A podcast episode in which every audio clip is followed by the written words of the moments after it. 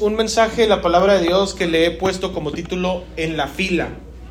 Antes de comenzar el mensaje, quiero compartirles dos anuncios que ya son los mismos y quisiera recordárselos repetidamente de aquí hasta que se vuelva una realidad. Y el primero es que el 26 de noviembre a las 6 de la tarde tendremos la conferencia para los matrimonios. Amén. ¿Sí se escucha? Muy bien. Y apoyen lo que quedamos el domingo pasado con respecto a lo del campamento. Apoyen con lo que comentábamos de lo que teníamos que aportar por joven para poder ir al campamento el próximo julio del próximo año, si Dios lo permite. ¿Estamos de acuerdo? Muy bien. Ahora sí, volteé con alguien a su alrededor y dígale, ya no me distraigas. no me pidas chicles, porque vamos a escuchar la, la palabra de Dios el día de hoy. Eh, como les comentaba, en estos próximos días voy a estarles predicando algunas experiencias que aprendí ahora que tuvimos la oportunidad de salir de vacaciones. Ahora, yo le quiero comentar que cuando uno eh, comprende que está en Dios, para, ella, para esa persona, donde quiera que esté, lo va a encontrar a Dios. Y mire, yo les quiero compartir que hace algunos años atrás, cuando estaba más joven y tenía menos experiencia en el ministerio, eh, en mi mente siempre estaba la iglesia. Yo despertaba y pensaba en la iglesia. Durante el día me la pasaba pensando en la iglesia y sus problemas y en sus actividades, en los proyectos que teníamos. Y antes de dormir también le daba muchas vueltas en mi cabeza a los asuntos de la iglesia. Incluso había noches que tanto estarlo pensando hasta soñaba con la iglesia. Y en un principio yo llegué a pensar que era normal. Y dije, normal, pues por mi posición de pastor tengo que estar pensando siempre en los asuntos de la iglesia. Hasta que un día, un, un día el Señor me confrontó y tuve que comprender que para mí la iglesia no es la prioridad. En su tiempo lo fue, en su momento sí fue mi prioridad, pero la palabra de Dios nos enseña que el primer mandamiento que el Señor da es que nosotros no tengamos ídolos. Y un ídolo es todo lo que, es todo lo que ocupa el lugar que a Dios le corresponde en nuestras vidas. Hay personas que tienen en el lugar de Dios, en el lugar primordial, puede ser la familia, sus hijos, puede ser el matrimonio, puede ser el trabajo, las cosas materiales. Y en el caso personal, en mi momento fue la iglesia, hasta que comprendí que no es mi prioridad la iglesia, ni debe de serlo nada en mi vida, ni en su vida. Debe de ocupar el primer lugar en usted y el primer lugar en su vida es Dios. ¿Estamos de acuerdo? Dios debería ser el primer lugar en nuestras vidas. Bueno, cuando aprendí de eso, pues aprendí a predicar de Él. Y cuando uno está enamorado de una persona o de algo, aprende a ver a la persona en todos lados. Mire, la iglesia lo sabe perfectamente bien. Usted, somos usted y yo, somos la iglesia. Y somos lo más preciado que Dios tiene en este mundo. La niña de sus ojos le llama a la iglesia, el Señor a la iglesia. Pero la iglesia es algo que usted va a encontrar distribuida en todos los cuatro puntos cardinales de esta tierra. Va a haber iglesia en cualquier parte del mundo. Pero esta congregación en específico, esta congregación es única. Y nunca va a encontrar una iglesia igual a esta. Por eso mi recomendación, cuando yo comprendí respecto a esto, yo empecé a predicar acerca de Dios y no acerca de la iglesia. ¿Por qué razón? Porque cuando uno comete el error de enamorarse de la iglesia, quiere ver a la iglesia en todos lados. De repente va de visita a alguna ciudad, a algún país y lo invitan a la congregación y como usted está enamorado de cierto lugar, no va a encontrar a esa iglesia en ese lugar. Y va a empezar a decir, no, es que ahí en la iglesia no tienen las cortinas como en mi congregación, no predican como el pastor, no cantan como los hermanos de la alabanza, porque aprendieron a amar a la iglesia y nosotros deberíamos de comprender que eso es un peligro, porque esta iglesia es única e irrepetible, igual que cualquier persona. Usted es único e irrepetible. Así como la iglesia que existe en alguna otra parte de la ciudad, cada iglesia tiene su ADN, su personalidad personal, valga la redundancia, pero uno no debería de aprender a, amar o a, a, poner en prioridad eso porque va a limitarse usted cuando tenga que salir a algún lugar, se va a limitar de que no la va a encontrar en cualquier lado. Pero si usted aprende a amar a Dios, le tengo una buena noticia. Usted va a encontrar a Dios en todos lados. Usted va a encontrar a Dios cuando vaya a la sierra, cuando esté en el desierto, cuando vaya a otro país, cuando vaya al mar, cuando salga de vacaciones, cuando esté viajando, cuando esté en otro lugar.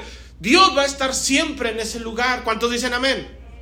Entonces, si usted se enamora de Dios, va a encontrar a Dios en todos lados. La Biblia menciona en Salmos capítulo 24, versículo 1, en la Reina Valera, dice, de Jehová es la tierra y su plenitud, el mundo y todos los, los que en él habitan. ¿Cuántos están de acuerdo con eso? Somos de Dios y de Dios es todo lo que existe. Bueno, pues cuando viajamos, cuando vacacionamos, cuando trabajamos, cuando hacemos cualquier cosa, le tengo una noticia, nos movemos en Él. ¿Por qué? Porque todo es de Él. ¿Me siguen hasta aquí, sí o no? Entonces hay veces que uno se puede entristecer y decir, híjole, yo fui el domingo a tal iglesia porque estuve en otro país, estuve en otro estado, estuve en otra ciudad, no sé, como que no fue la misma. ¿Qué fue lo que cambió? Cambiaron las personas, pero de ninguna manera cambió Dios. ¿Estamos de acuerdo? Porque Dios dice en su palabra que Él es inmutable. En Él no hay mudanza ni sombra de variación. Él es el mismo. Estamos de acuerdo que cambia mucho eh, la dinámica, la estructura, la liturgia, la doctrina, incluso hasta la moda de predicar o la forma de predicar de la persona. No crea, no todos los predicadores tienen mi arrolladora personalidad. no todos los predicadores tienen mi increíble carisma, no todos tienen apariencia de ángel como un servidor. Pero cuando nosotros comprendemos que nos movemos en Dios, vamos a encontrar a Dios en todos lados. Observe lo que dice la Biblia en Hechos capítulo 17, versículo 24 en la nueva traducción viviente. Hechos 17, 24. Dice, Él es Dios que hizo el mundo y todo lo que hay en él. ¿Cuántos están de acuerdo? Ya que el Señor, ya que es el Señor del cielo y de la tierra, no vive en templos hechos por hombres y las manos humanas no pueden servirlo porque Él no tiene ninguna necesidad. Él es quien da vida y aliento a todo y satisface cada necesidad. Déjeme le hago un paréntesis aquí. Tal vez Dios no habita en, en, templos hechos por manos de hombre, pero a Dios le ha placido visitarnos en este lugar. ¿Estamos de acuerdo con eso? A Dios le ha placido que a nosotros le podamos servir, no porque Él tenga necesidad, sino porque Él nos da el aliento de vida para hacerlo. Dice, de un solo hombre creó todas las naciones de la tierra. De antemano decidió cuándo se levantarían y cuándo caerían y determinó los límites de cada una su propósito era que las naciones buscaran a Dios y quizá acercándose a tientas lo encontraran, aunque Él no está lejos de ninguno de nosotros. Pues en Él vivimos, nos movemos y existimos. Como dijeron algunos de sus propios poetas, nosotros somos su descendencia. ¿Cuántos dicen amén a eso?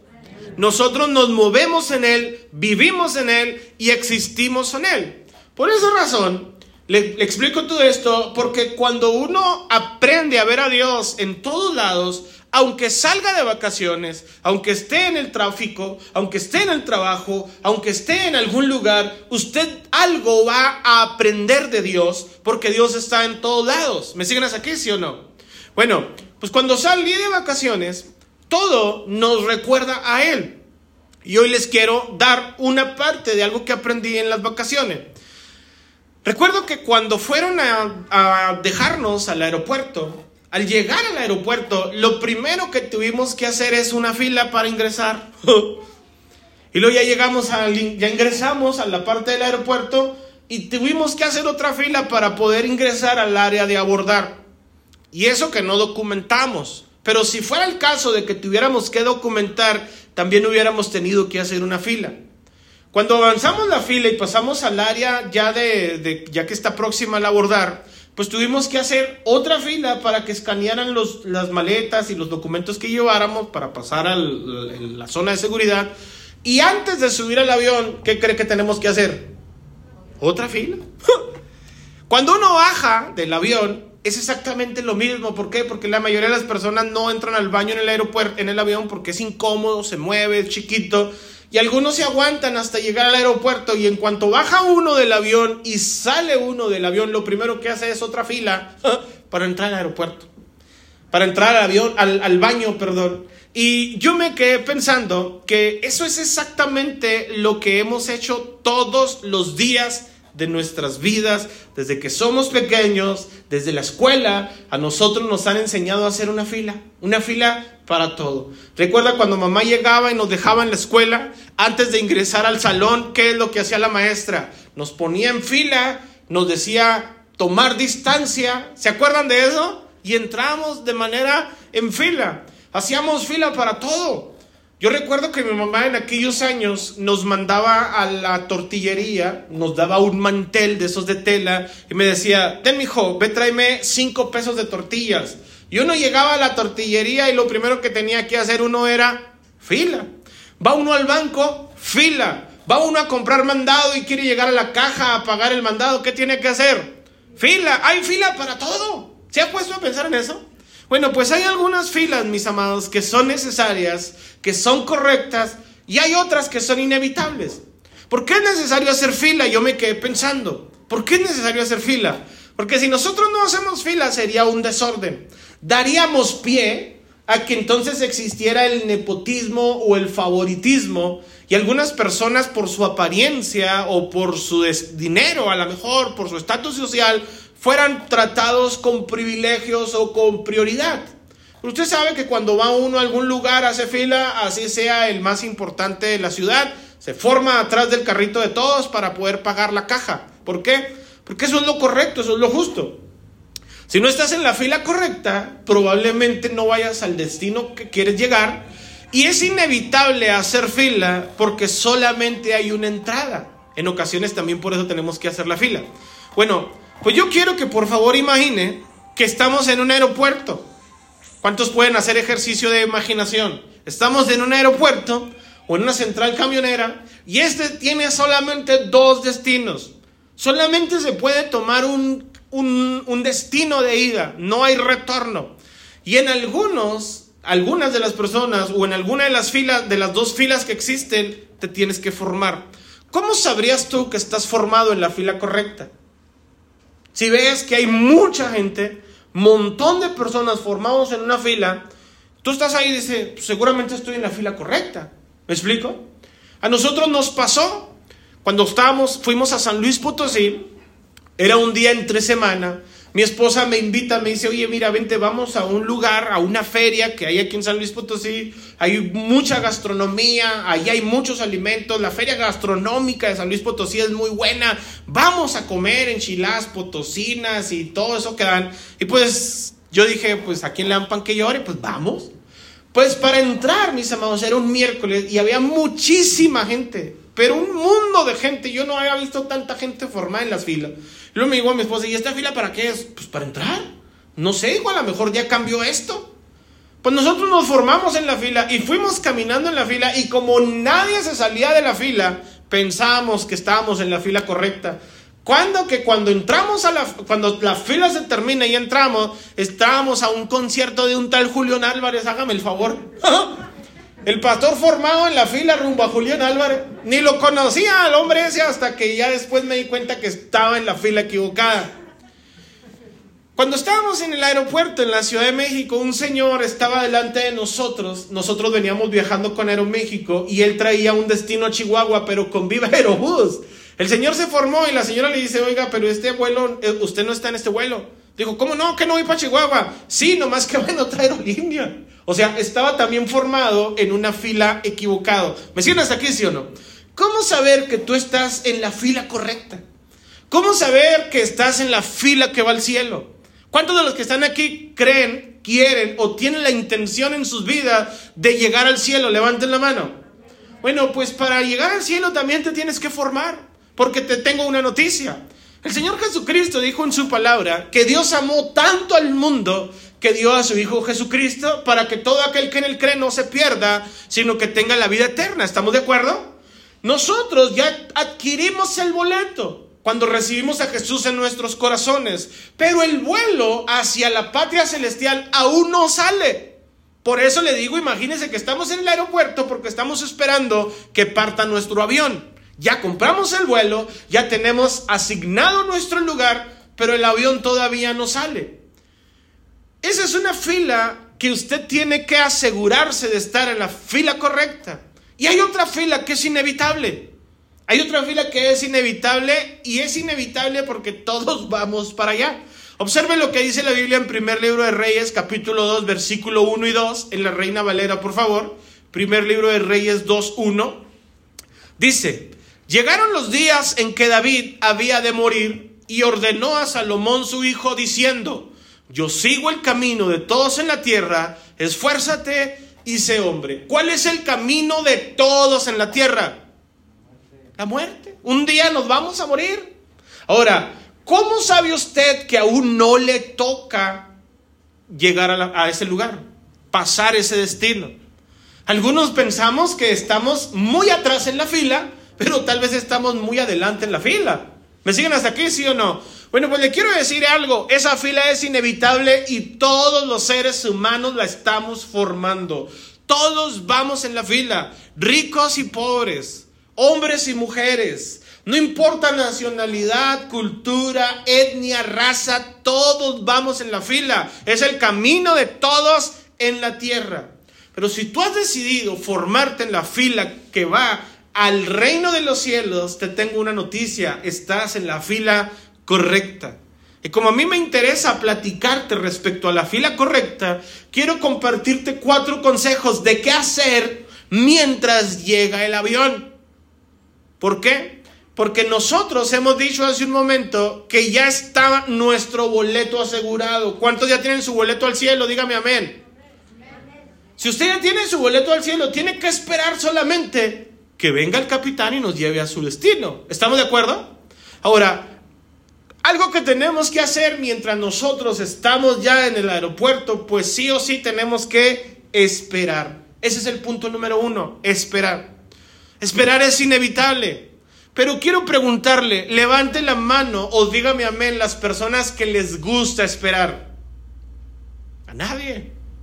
A nadie nos gusta esperar. Nos gusta que nos esperen. Que nos esperen si quieren. Pero a nadie nos gusta tener que esperar.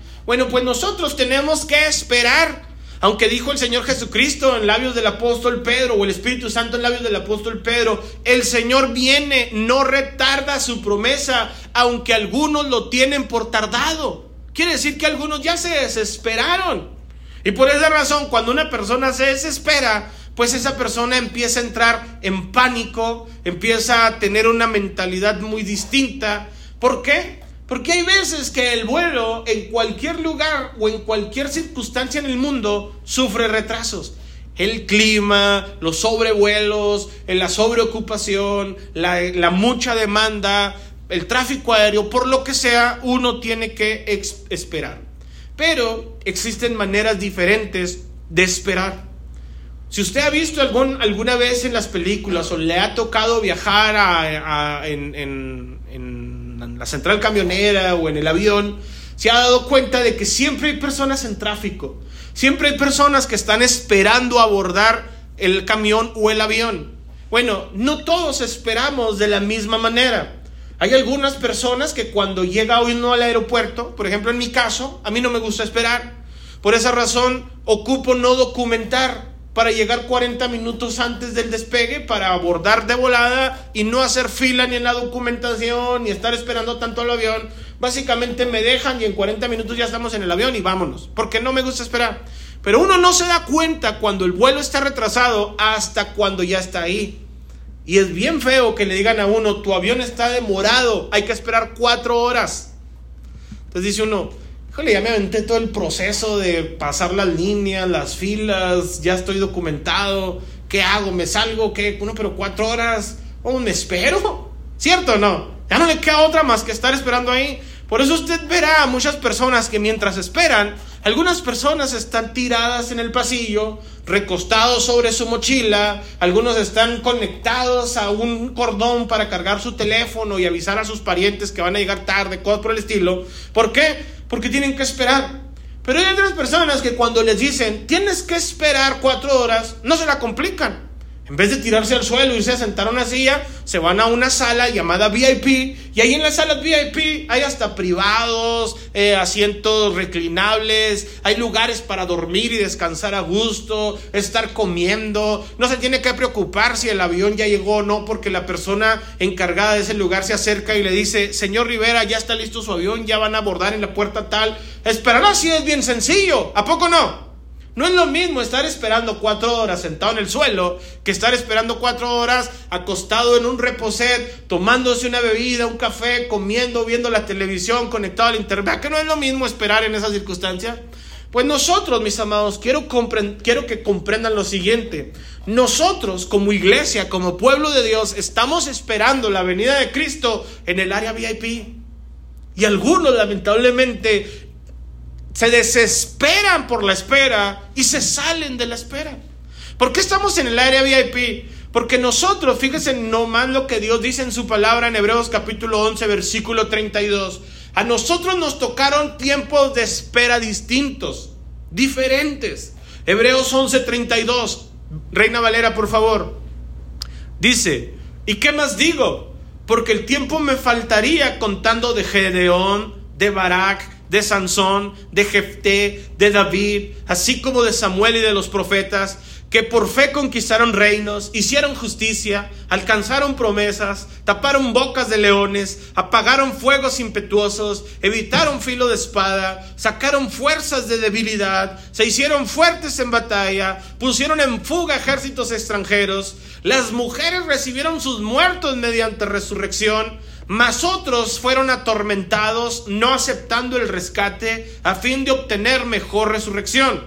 Escúchelo bien. Otros experimentaron vituperios, azotes, además de estos prisiones y cárceles. Fueron apedreados, aserrados, puestos a prueba, muertos a filos de espada, anduvieron de acá para allá cubiertos de, de pieles de ovejas y de cabras, pobres, angustiados, maltratados, de los cuales el mundo no era digno errando por los desiertos, por los montes, por las cuevas, por las cavernas de la tierra. Y todos estos, aunque alcanzaron buen testimonio mediante la fe, no han recibido lo prometido. ¿Por qué? Porque Dios ha provisto alguna cosa mejor para nosotros, para que no fuesen ellos perfeccionados aparte de nosotros. ¿Sabe qué es lo que está hablando el apóstol o el escritor a la, carta a los hebreos? Está diciendo que los cristianos que nos antecedieron, los cristianos que estuvieron antes que usted y que yo en el aeropuerto esperando el vuelo hacia la tierra prometida, hacia la patria celestial, a estos la espera no les resultó sencillo. ¿Por qué? Porque pasaron muchas angustias, tribulaciones, pruebas, dificultades. Algunos fueron apedreados, algunos fueron aserrados, otros fueron matados a filo de espada, a otros les tocó ser eh, arrojados a los leones. Todo lo que dice aquí la Biblia. ¿Me siguen hasta aquí, sí o no? Esto que dice aquí la Biblia dice, estos cuando esperaban, a pesar de que no la tenían tan sencilla, no se salieron de la fila. Pero a nosotros, dice el apóstol o el escritor, a nosotros Dios nos ha provisto una cosa mejor. Fíjese cómo esperamos ahora nosotros, los cristianos contemporáneos, la venida de Cristo. Levanten la mano los que están esperando a Cristo, o dígame amén. Fíjese cómo esperamos la venida de Cristo. Lo esperamos en una iglesia climatizada, cómodamente sentados, en un ambiente controlado. Ser cristiano en el día de hoy no es ser sinónimo de persecución para nadie. Ser cristiano el día de hoy es una situación sencilla, fácil y hasta popular. Nadie te impide alabar a Dios, nadie te persigue por tu fe, nadie se opone a tu predicación, nadie te critica por ser cristiano, no has sufrido vituperios, nadie te ha apedreado, nadie te ha hecho males por ser cristiano. A lo mejor lo han hecho por nuestro mal testimonio o por nuestro carácter pero no por ser cristiano, no por el hecho de servir a Cristo. Y aún así de que hoy nosotros la tenemos más sencilla que otras personas que esperaron la venida de Cristo, hoy en Cristo, en el tiempo en el que nosotros estamos, a nadie le gusta estar esperando. ¿Me siguen hasta aquí, sí o no? Hay personas que se desesperan. Yo sé que tú conoces a alguien porque yo conozco a varios ¿Conoces a alguien que en su momento fue cristiano? Que te ha dicho, yo iba a la iglesia, yo antes me congregaba, mis papás me inculcaron el cristianismo. Hubo un tiempo en mi vida que yo fui a la escuela dominical, no me perdía las clases de verano de los niños. Y uno dice, ¿y qué te pasó? No, es que es bien difícil el cristianismo. ¿Difícil de dónde? ¿Dónde está lo difícil? ¿A cuántos se les ha hecho difícil ser cristianos el día de hoy? Y fíjese bien, y estamos en la sala VIP. Algunos, lamentablemente, mis amados, tenemos que comprender que estamos esperando, aunque no estamos esperando en las mismas condiciones en las que otras personas les tocó esperar. Hoy algunos de los que estamos aquí les decimos a los demás, te invito a la iglesia, vamos para que escuches un consejo de vida. Mira, a haber una predicación de, finanzas, de, de, emociones, te van a hablar de matrimonio, hay actividades para los niños, actividades para que vivas mejor. Pero antes invitar a alguien al Evangelio era prácticamente te invito a perder la vida, te invito a ser vituperado, te invito a ser escarnecido, te invito a sufrir por la causa de Cristo. Y lo hacían. Vecinos, aquí sí o no. Hoy nosotros estamos esperando en una sala inmejorable. Pues yo le quiero recomendar algo. Espere. Espere. Punto número dos. Mientras espera, espere con paz. ¿Cuántos tienen paz? Dígame amén. En los aeropuertos hay muchas personas ansiosas, hay mucha gente desesperada. ¿Por qué? Porque algunas, para algunas personas es su primera vez. O para otros, aunque han tenido muchas ocasiones de volar, no le han perdido aún el estrés y el miedo a los aeropuertos. El aeropuerto puede ser un lugar muy confuso y caótico, en realidad. Y hay aeropuertos grandísimos. El de la Ciudad de México es uno de los más grandes y visitados del mundo. Pero si algo yo he aprendido en mi corta vida, es que una persona con ansiedad no es fácil esperar ni seguir instrucciones. Cuando una persona ya se desesperó y está ansiosa, no sabe en qué fila formarse, usted se los topa en el pasillo, lo primero que tiene que hacer para que la persona le entienda las indicaciones es confortarla. Lo primero que tiene que hacer usted es tranquilizar a la persona y decirle tranquilo, tranquila, no se desespere. Mire, escúcheme bien, usted todavía no está tarde, su vuelo todavía no está muy atrasado. Camine por este pasillo, va a llegar hasta donde encuentre la puerta 40 y ahí va. Me explico, para seguir indicaciones primero tiene que estar uno en paz. Cuando uno está estresado, ansioso, cuando uno está agobiado, no entiende fácil las indicaciones. Pues con Dios es exactamente lo mismo. La palabra de Dios no solamente nos guía, la palabra de Dios conforta. Por eso es que para ser guiado primero tienes que ser confortado. No podrás escuchar la voz de Dios si no tienes paz, si no tienes reposo. Yo encuentro y he escuchado a muchas personas que dicen, pastor, yo no he escuchado la voz de Dios. ¿A qué se deberá? Se debe que en ocasiones no escuchamos la voz de Dios porque no tenemos paz, porque no encontramos reposo, porque no estamos en quietud, no estamos en calma. Yo les decía que terminábamos el miércoles pasado, terminamos con este versículo, Éxodo 33, 12, nueva traducción viviente. Éxodo 33, 12. Dice, Clarito vi unas halls aquí, quién sabe quién se las llevó. No se crean, eran mías.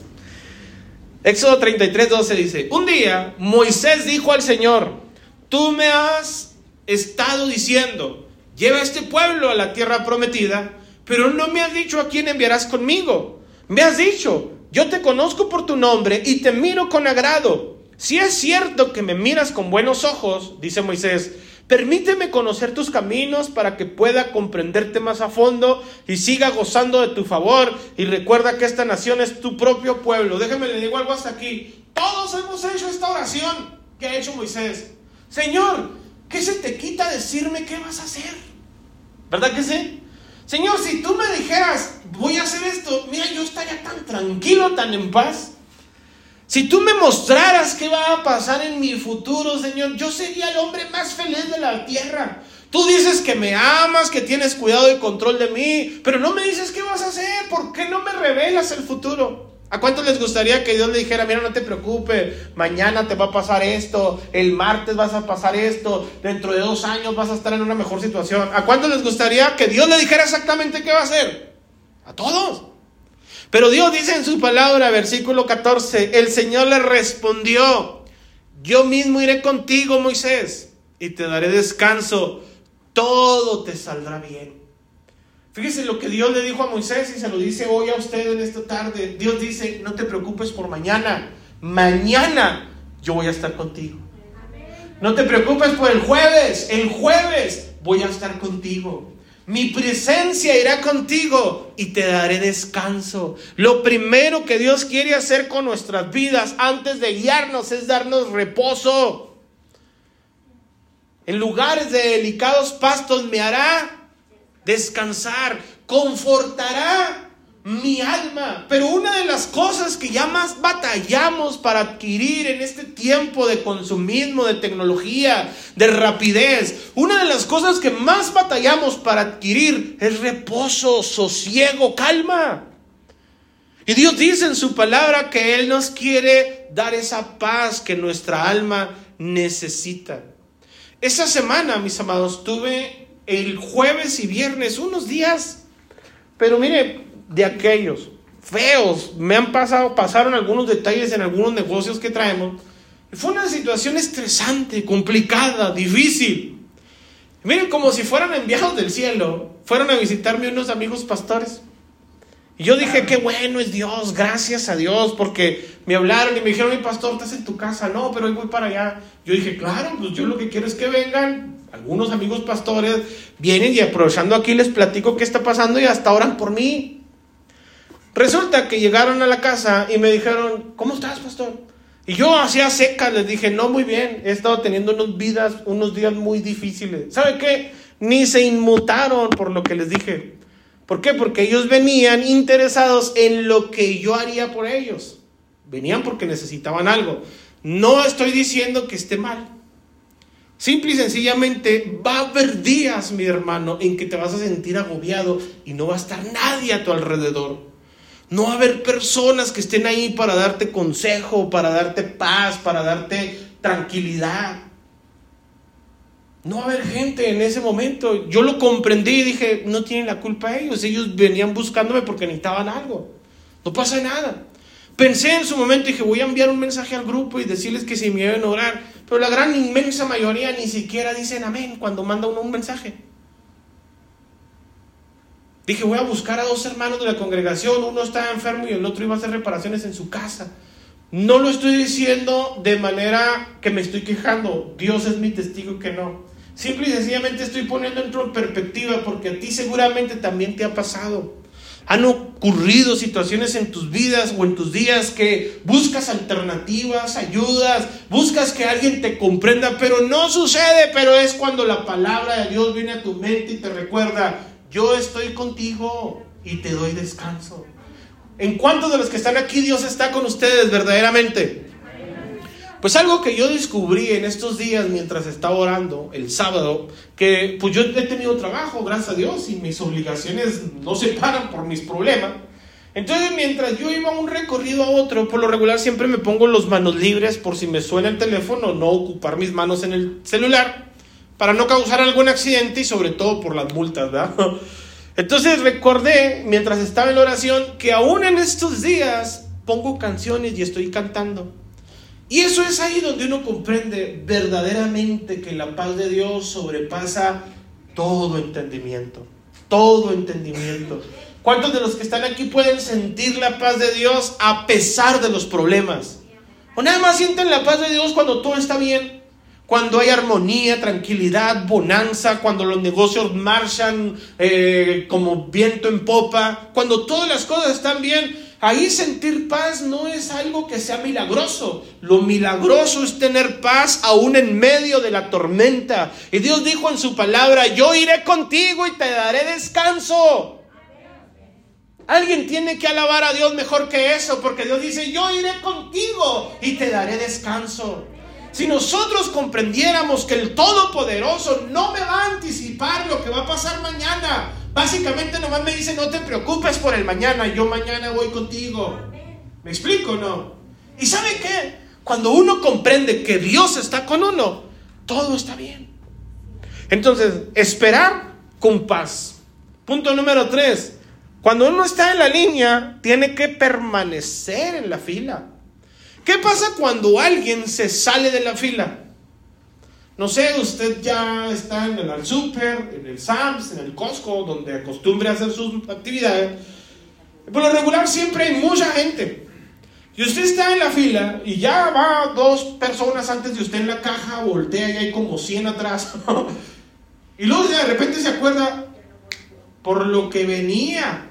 ¿Me explico? Hay personas que vamos al súper y decimos, oye, voy al súper a comprar jamón y compra de todo menos el jamón. Ya cuando están el súper, y el jamón. La piensa uno para salirse. ¿Cierto o no? ¿Por qué? Porque si se sale, las personas educadamente le van a decir, vaya, con calma, tranquilo, ahorita llega y se mete. ¿A qué no? Bueno, pues uno tiene que permanecer en la fila. En el vuelo de ida fuimos literalmente los últimos en abordar. Literalmente. ¿Por qué? Porque la aerolínea, por alguna razón que desconozco, nos puso en asientos totalmente distintos. Y yo me acerqué a la azafata y le dije, oiga, yo no tengo problema ir sentado solo. El problema lo va a tener el vecino del Jason. Entonces le digo, no sería correcto que nos sentaran a todos juntos. Señor, ¿quién sabe por qué pasó esto? Si siempre nos sientan A, B, C, D y E. O siempre así, así juntitos, siempre. En esa ocasión pasó así. Bueno, pues ni modo. Dijo, bueno, los vamos a acomodar juntos, pero vamos a necesitar que sean los últimos en abordar. Pues no pasa nada, dije yo, no hay problema. No importa a mí eso, nunca me importan los aviones. Abordar primero o, abordar al final. El avión va a despegar al mismo tiempo y va a llegar a la misma hora. ¿Están de acuerdo con eso? Pero hay personas que pelean mucho su lugar. Pero feo. Es que yo llegué primero. Pues sí, señor, pero usted está en el grupo de abordar número 5 cuando le pases a la otra fila. ¿Y cómo le escala a muchas personas? En la Ciudad de México, casi perdí el vuelo, casi. Mire, me pasó así como en las películas que lo empiezan a anunciar a uno, señor Rivera, con destino a Los Cabos, ay, ya les dije a dónde me fui. Eh, ya está próximo a abordar, lo estamos esperando, es el último, y ahí voy a correr, corren, no corren ni 10 metros, hermano, y ese día me hicieron correr un montón. ¿Por qué? Porque extravié algo en el mostrador cuando íbamos a pasar, y no le voy a mentir, Dios es mi testigo. Antes de pasar al, al, al lugar de abordaje, eh, está una persona aquí que le está tomando los códigos y ya una vez que usted entra a ese lugar, ya no se puede regresar. Si se sale, tiene que salir por otros pasillos. Entonces se me olvidó algo en el, en, en, el lugar ese y yo había caminado, sin exagerarle, como de aquí a multimedia. Dije, y se me olvidó esto y era importante, no nos podíamos ir cine. Y me regreso, porque cuando me pidieron los documentos tuve que dejar las cosas ahí, saqué la cartera y ya no recogí esas cosas. Le dije a la muchacha, oiga, ¿me permite regresar ahí? Mire, se me quedó eso. Y luego me dice, sí, le permito, pero mire, salga por esta puerta. Nunca me dijo la muchacha esa que ya no iba a poder regresar hasta el final de la línea. Eso, no, no sé, hermano, yo creo que estoy exagerando, pero se convirtió casi un kilómetro de línea. No fue una cosa impresionante, casi tuve que salir del aeropuerto, volver a entrar. No, hice un rollo. Mi esposa en el avión ya se imaginará, está feliz, qué bueno que mi esposa va a quedar. Pero eso pasó porque me salí de la fila. ¿Están de acuerdo? Cuando una persona se pasa de la fila, se corre el riesgo de que pierda su lugar. En Cristo, uno tiene que luchar por permanecer. Así como peleas tu lugar en la fila de las tortillas, así como peleas tu lugar en la fila del súper, así como peleas tu lugar cuando vas a salir de un estacionamiento y ya estás en tu carro y no te gusta que nadie se te meta, así como permaneces por estar en la fila del mundo, así debes de permanecer con más garra, con más ahínco por permanecer en el reino de los cielos. Dice el Señor en su palabra, Juan capítulo 15, versículo 1, nueva traducción viviente, Juan 15, 1. ¿Cuántos tienen calor? ¿O frío? ya le bajamos al aire. Juan 15.1 dice, yo soy la vid verdadera y mi padre es el labrador. El que corta de mí toda rama que no produce fruto, perdón, él corta de mí toda rama que no produce fruto y poda las ramas que sí dan fruto para que den aún más.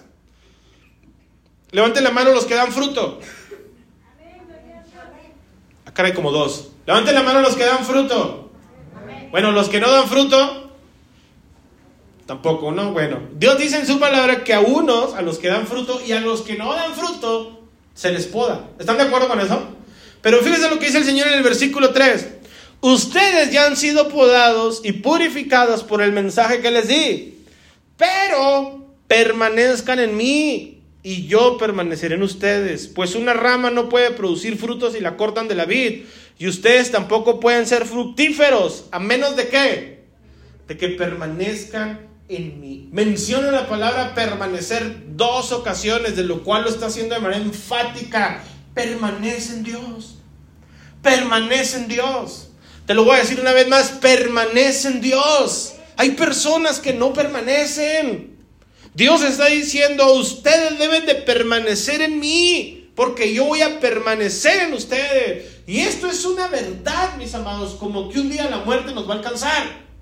Como que todos los que estamos aquí tenemos que pagar impuestos. La verdad que Dios dice en su palabra, mis amados, es que Él permanece en nosotros. Por eso dice el Señor, nada ni nadie nos apartará del amor de Dios, ni tribulación, ni angustia, ni persecución, ni hambre, ni desnudez, ni espada, ni cuchillo, ni lo alto, ni lo bajo, ni lo porvenir. Nada nos podrá separar del amor de Dios, porque no existe nada que tú puedes hacer de extraordinaria manera para que Dios te ame más. Pero tampoco puedes hacer algo tan malo, tan perverso, tan negativo para que Dios te deje de amar. Dios te ama porque quiere. Te ama porque Él es bueno. Te ama porque Él decidió amarte. Te ama no porque te lo merezcas o porque seas bueno. Te ama porque el bueno es Él. Amén. Dios nos ama. Y Dios dice, yo permaneceré en ti. No te voy a dejar ni en tu peor día, ni voy a estar cerca de ti en tu mejor día. Pero Dios dice en su palabra, pero tú permanece, eh, esfuérzate por permanecer en mí. Pero hay muchas cosas que nos hacen no permanecer. Las luchas, las pruebas, las aflicciones, las angustias, las dificultades, las caras largas, los malos comentarios, todo. Hay personas que hasta por el aire acondicionado se ofenden. Y Dios dice en su palabra, permanece en mí. Permanece, esfuérzate porque alguien no tome tu lugar. Esfuérzate porque nadie te quite el lugar que ella tiene. Y punto número cuatro, termino con este. Persiste, persiste en meter a otros a la fila. Escuchen lo siguiente. La mayoría que hacemos fila en algún lugar, no sé, por alguna razón, somos 10 de familia, 7 de familia, somos varios de familia. Y en lugar de hacer fila a todos, mandamos a uno que vaya a hacer fila y por lo regular al que más gordo no cae, ¿verdad que sí? Ve, fórmate tú y ahí te alcanzamos. Ya cuando vayas a llegar nos hablas. ¿Cómo se siente uno? ¿Cómo se siente uno que está atrás esperando la fila, no ha metido a nadie de su familia, va solo? Está como el burrito todo y solo. No va nadie con usted y usted está haciendo la fila y de repente la persona de adelante llegan siete personas y ahí están a Wiri Wiri platicando y cuando menos pensó ya se metieron en la fila. ¿Cómo se siente uno que está atrás de la fila? No es justo, ¿verdad que sí? Pero si nosotros decimos, metió siete, yo voy a meter a 14, no me, ni me conviene estar haciendo la emoción, ¿verdad que sí? ¿Sabe quién es el que le hace de emoción? El que no mete nadie. El que no va a meter a nadie es el que no se queja. Pues nosotros como cristianos, mis amados, quiero que por favor comprendan lo siguiente. Estamos en la fila. Tenemos que esforzar por meter a nuestra familia por lo menos a la fila. Hay hermanos aquí que sus parientes, sus familiares, sus primos cercanos o lejanos no son cristianos. Y tal parece que no les preocupa eso. Y uno dice, bueno, son sus primos son sus tíos, son sus vecinos. Pero hay veces que ni nuestros padres ni nuestros cónyuges podemos meter al camino de Dios. ¿Sabe por qué razón? Porque no persistimos en meterlos a la fila. No persistimos en decirle, vete para acá. Pero hay gente que le gusta respetar la fila. Y está uno así, formadito, esperando. Y luego usted a lo lejos, como a 20 personas, ve a su primo y le habla, oye primo, vente para acá adelante. Y el primo con vergüenza dice, no, no, aquí estoy bien. No, vente, mira, ¿para qué estás esperando atrás? No, es que me da pena, no me van a decir de, no, tú vente, yo que aquí ahorita te defiendo y que no sé qué. Y le insiste, él le insiste en que viole las reglas y se meta a la fila. ¿Cierto o no? En el reino de los cielos le dicen a alguien, oye, te invito a la iglesia. No, no quiero ir. Ah, bueno, gracias. ¿Por qué no lo invitan? Pues ya no quiero venir.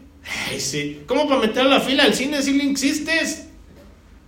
¿Me siguen hasta aquí? ¿Ya no? ¿Cómo para meter la fila de las tortillas si no insistes mucho?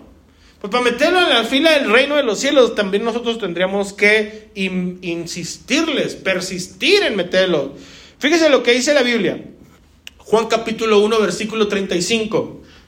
Reina Valera, por favor. Juan 1, 35. Dice, el siguiente día otra vez estaba Juan y dos de sus discípulos. Se refiere a Juan Bautista.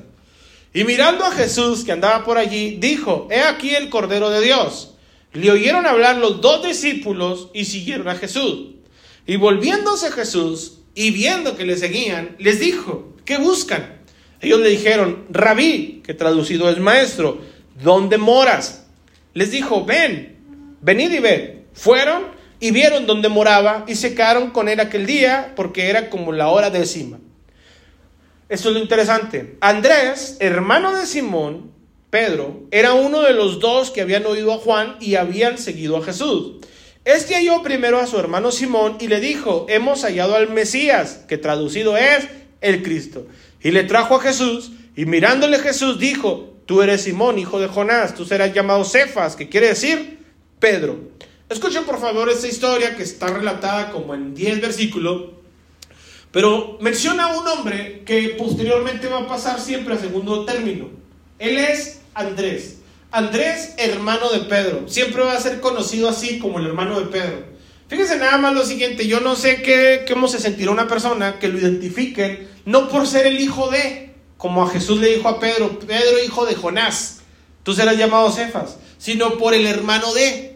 Como si usted va de repente a un rancho o a, algún, a su pueblo, a su tierra, a algún lugar del cual usted salió, y alguien lo quiere identificar y le dice, ¿y, tú quién eres? Oye, no, porque yo soy fulanito, hijo de Manganito. No, no me suena, no, no, no me suena. ¿Quién es Manganito? Manganito, el que tenía aquí unos cuantos animalitos. No. ¿De quién eres hijo? No, pues ya le dije, hijo de Manganito. Mi hermano es fulano. Ah, ¿poco eres hermano de fulano? Lo identifican por ser hermano de él. Así empezaron a identificar después a Andrés. Fíjense lo que dice la Biblia. Andrés era discípulo de Juan. Y para ser discípulo de Juan uno tendría que haber sido muy persistente. ¿Por qué razón? Porque Juan el, Bautista era un predicador muy radical. Imagínense por favor Andrés, así de persistente, que un día fue con Pedro y le dijo, encontramos al Mesías, ven escúchalo. Imagínense Andrés diciéndole a, Pedro, oye Pedro, encontramos a Juan, ven para que lo escuche. Y en su predicación Juan decía, generación de víboras. Pedro, con su carácter que tenía, seguramente dijo, no, este no le mocho una, le mocho las dos orejas. ¿Por qué? Porque Juan era muy radical en su predicación. Vestía piel de camello, comía chapulines, tenía una predicación muy cruda y directa. Pues hay algunas personas que cuando tienen pastores así radicales, salen de ahí, no, es que mi pastor es bien raro, de repente tiene unas acciones muy curiosas, predica muy raro. Juan era un predicador de ese tipo. Jesús y Juan tenían ministerios muy diferentes. Pero lo que nos enseña la Biblia es la persistencia de Andrés. Andrés persistía en ser discípulo de Juan hasta que Juan su maestro le dijo, Él es el Cordero de Dios él es el que quita el pecado del mundo. Él es el que yo les esté hablando. Él es el que les dije que vendría uno mejor que yo y mayor que yo. Él es el que traerá la salvación a esta tierra. Entonces Andrés escucha y se despide de su maestro Juan y ahora persiste en seguir a Jesús. Fue persistente en ser discípulo de Juan y ahora persiste en hacerse discípulo de Jesús porque Jesús ni los peló. Dice la Biblia que ellos caminaban hasta que Juan, Jesús volteó y le dijo, bueno, ¿y qué traen? ¿Por qué me siguen? Eso dice la Biblia, ¿cierto o no? Le dijeron, maestro, nada más queremos saber dónde vives. Eso es todo. Ah, pues vivo aquí, vénganse. Y ya empezaron a platicar con él. Sus palabras abrieron los ojos de Andrés. Y dice la Biblia que lo primero que hace Andrés en cuanto escucha al Señor Jesucristo, va y le predica a su hermano Pedro. Pedro, encontramos al Mesías. Quiero que por favor piensen lo siguiente, porque lo reduce nada más en dos, tres versículos y Pedro fue. ¿Usted cree que Pedro fue la primera con el carácter que tenía? ¿Con la forma de ser Pedro? Ah, sí, encontraste al Mesías. Mi chavo, posibilidad de ser Mesías es popular. Ahorita cualquiera se dice Mesías, ahorita está una fiebre de los Mesías. Usted recordará en el libro de los Hechos cuando traen al concilio a los apóstoles, Gamaliel dijo, miren, ya se levantó antes que Jesús otro personaje así, también arrastró un, cierto número de personas, pero ya vimos que fue puro cuento. Si Jesús también es puro cuento, su obra va a desaparecer, pero si verdaderamente es el Mesías, nada ni nadie lo va a poder detener. ¿Me siguen hasta aquí, sí o no? ¿Por qué? Porque había una tendencia en esos tiempos de todo el mundo autoproclamarse Mesías. Jesús nunca lo hizo, nunca se autoproclamó el Mesías. Pero Juan testificó que él era el Mesías. ¿Mesías aquí sí o no? Andrés va con su hermano Pedro, fue persistente en la discipulación de Juan, fue persistente en hacerse discípulo de Jesús y fue persistente en decirle a su hermano Pedro, esto te conviene Pedro. Pedro, esto te conviene. Necesitas conocer a Jesús, Pedro. Y yo me imagino que Andrés recibió muchos no de parte de Pedro. Y yo me imagino que en ocasiones hasta le sacó la espada. Bueno, no entiendes que no, que... ¿Me siguen hasta aquí, sí o no? Pero Pedro, pero Andrés fue persistente en meter a su hermano Pedro al Evangelio. Y fíjese nada más a quién metió. Después de Jesús muy similar al apóstol Pablo, era el apóstol Pedro. O sea, un personaje que se convertiría en principal. Dios, el mismo creador del universo, le dijo, sobre esta piedra edificaré mi iglesia. El mismo Pedro fue el primero que recibió la revelación del Padre. Tú eres el Hijo de Dios que quita el pecado del mundo. Pedro, un personaje que escribió dos cartas impresionantes, que fue principal, que ahora iba a ser conocido como uno de los apóstoles del Señor, fue introducido a las filas del Evangelio por un hermano persistente que lo amaba. Yo te quiero preguntar algo, levante la mano cuántos aman a sus cónyuges. ¿Cuántos aman a sus parientes, a su papá, a su mamá? ¿Cuántos eran hijos inconversos? Padres inconversos que no son cristianos. ¿Cuántos tienen una esposa, un esposo que no es cristiano? Y lo amas. Sé persistente en meterlo al reino de los cielos. Sé persistente en decirle, métete a la fila. No, no, que acá voy bien. No, no vas bien. Métete a la fila. ¿Me siguen hasta aquí, sí o no? Nosotros como cristianos, mis amados, también tenemos que ser persistentes en meter a otras personas en la fila. Ya estamos en la fila, estamos esperando en la fila, tenemos paz porque Él está con nosotros, pero no podemos estar del todo tranquilos sabiendo que otros de nuestros amigos, hermanos, primos, familiares están formados en la fila equivocada. Están formados en la fila incorrecta. Si Cristo viene por su iglesia, esas personas que no estén en la fila no abordarán el avión. Y se quedarán a sufrir la gran tribulación. Entonces nosotros amamos a las personas que aún no están en las filas del Evangelio. Dígame amén. Sé persistente en meterlo. Persiste en meterlo a la fila. Persiste. Fíjese por favor lo siguiente y termino con esto que es también parte de ser persistente. Andrés convenció a Pedro para que escuchara a Jesús. Y cuando escuchó a Jesús, fue transformado su corazón. Pues imagínense en el pasado invitar a otros a venir al Evangelio. Era una invitación a perder la vida. Era una invitación a sufrir por los padecimientos de Cristo. Era una invitación a sufrir la persecución del Evangelio. Era una invitación a ponerte un tiro al blanco en tu espalda y ser un precursor o una persona a la cual iban a matar por ser cristiano. Imagínense nada más, oye, te invito a la iglesia, ¿y dónde se reúnen? No, nos escondemos debajo de la alcantarilla. ¿Estás loco? ¿Hasta crees que voy a ir? ¿Sí o no? Y hoy las iglesias cristianas, mis amados, bonitas. No nomás esta, esta es una de las mejores, gracias a Dios, el humilde. Pero las iglesias de, las iglesias de hoy, hermano, bonitas condicionadas, climatizadas, con, con ambientación, con luces, con actividades para jóvenes, para adolescentes, para niños. Tenemos buena alabanza, buenas sillas, sillas cómodas, reclinadas. Bueno, no, estas no porque se duermen, pero ya están acoginadas. Y aún así batallamos para invitar a alguien a la iglesia. Te van a dar un mensaje de esperanza, de salvación. Te van a hablar de la vida eterna. Un mensaje que transformará tu familia, tu vida, tu rumbo, tu destino, tu eternidad. Métete a la fila. Ser persistente en meter a otros a la fila.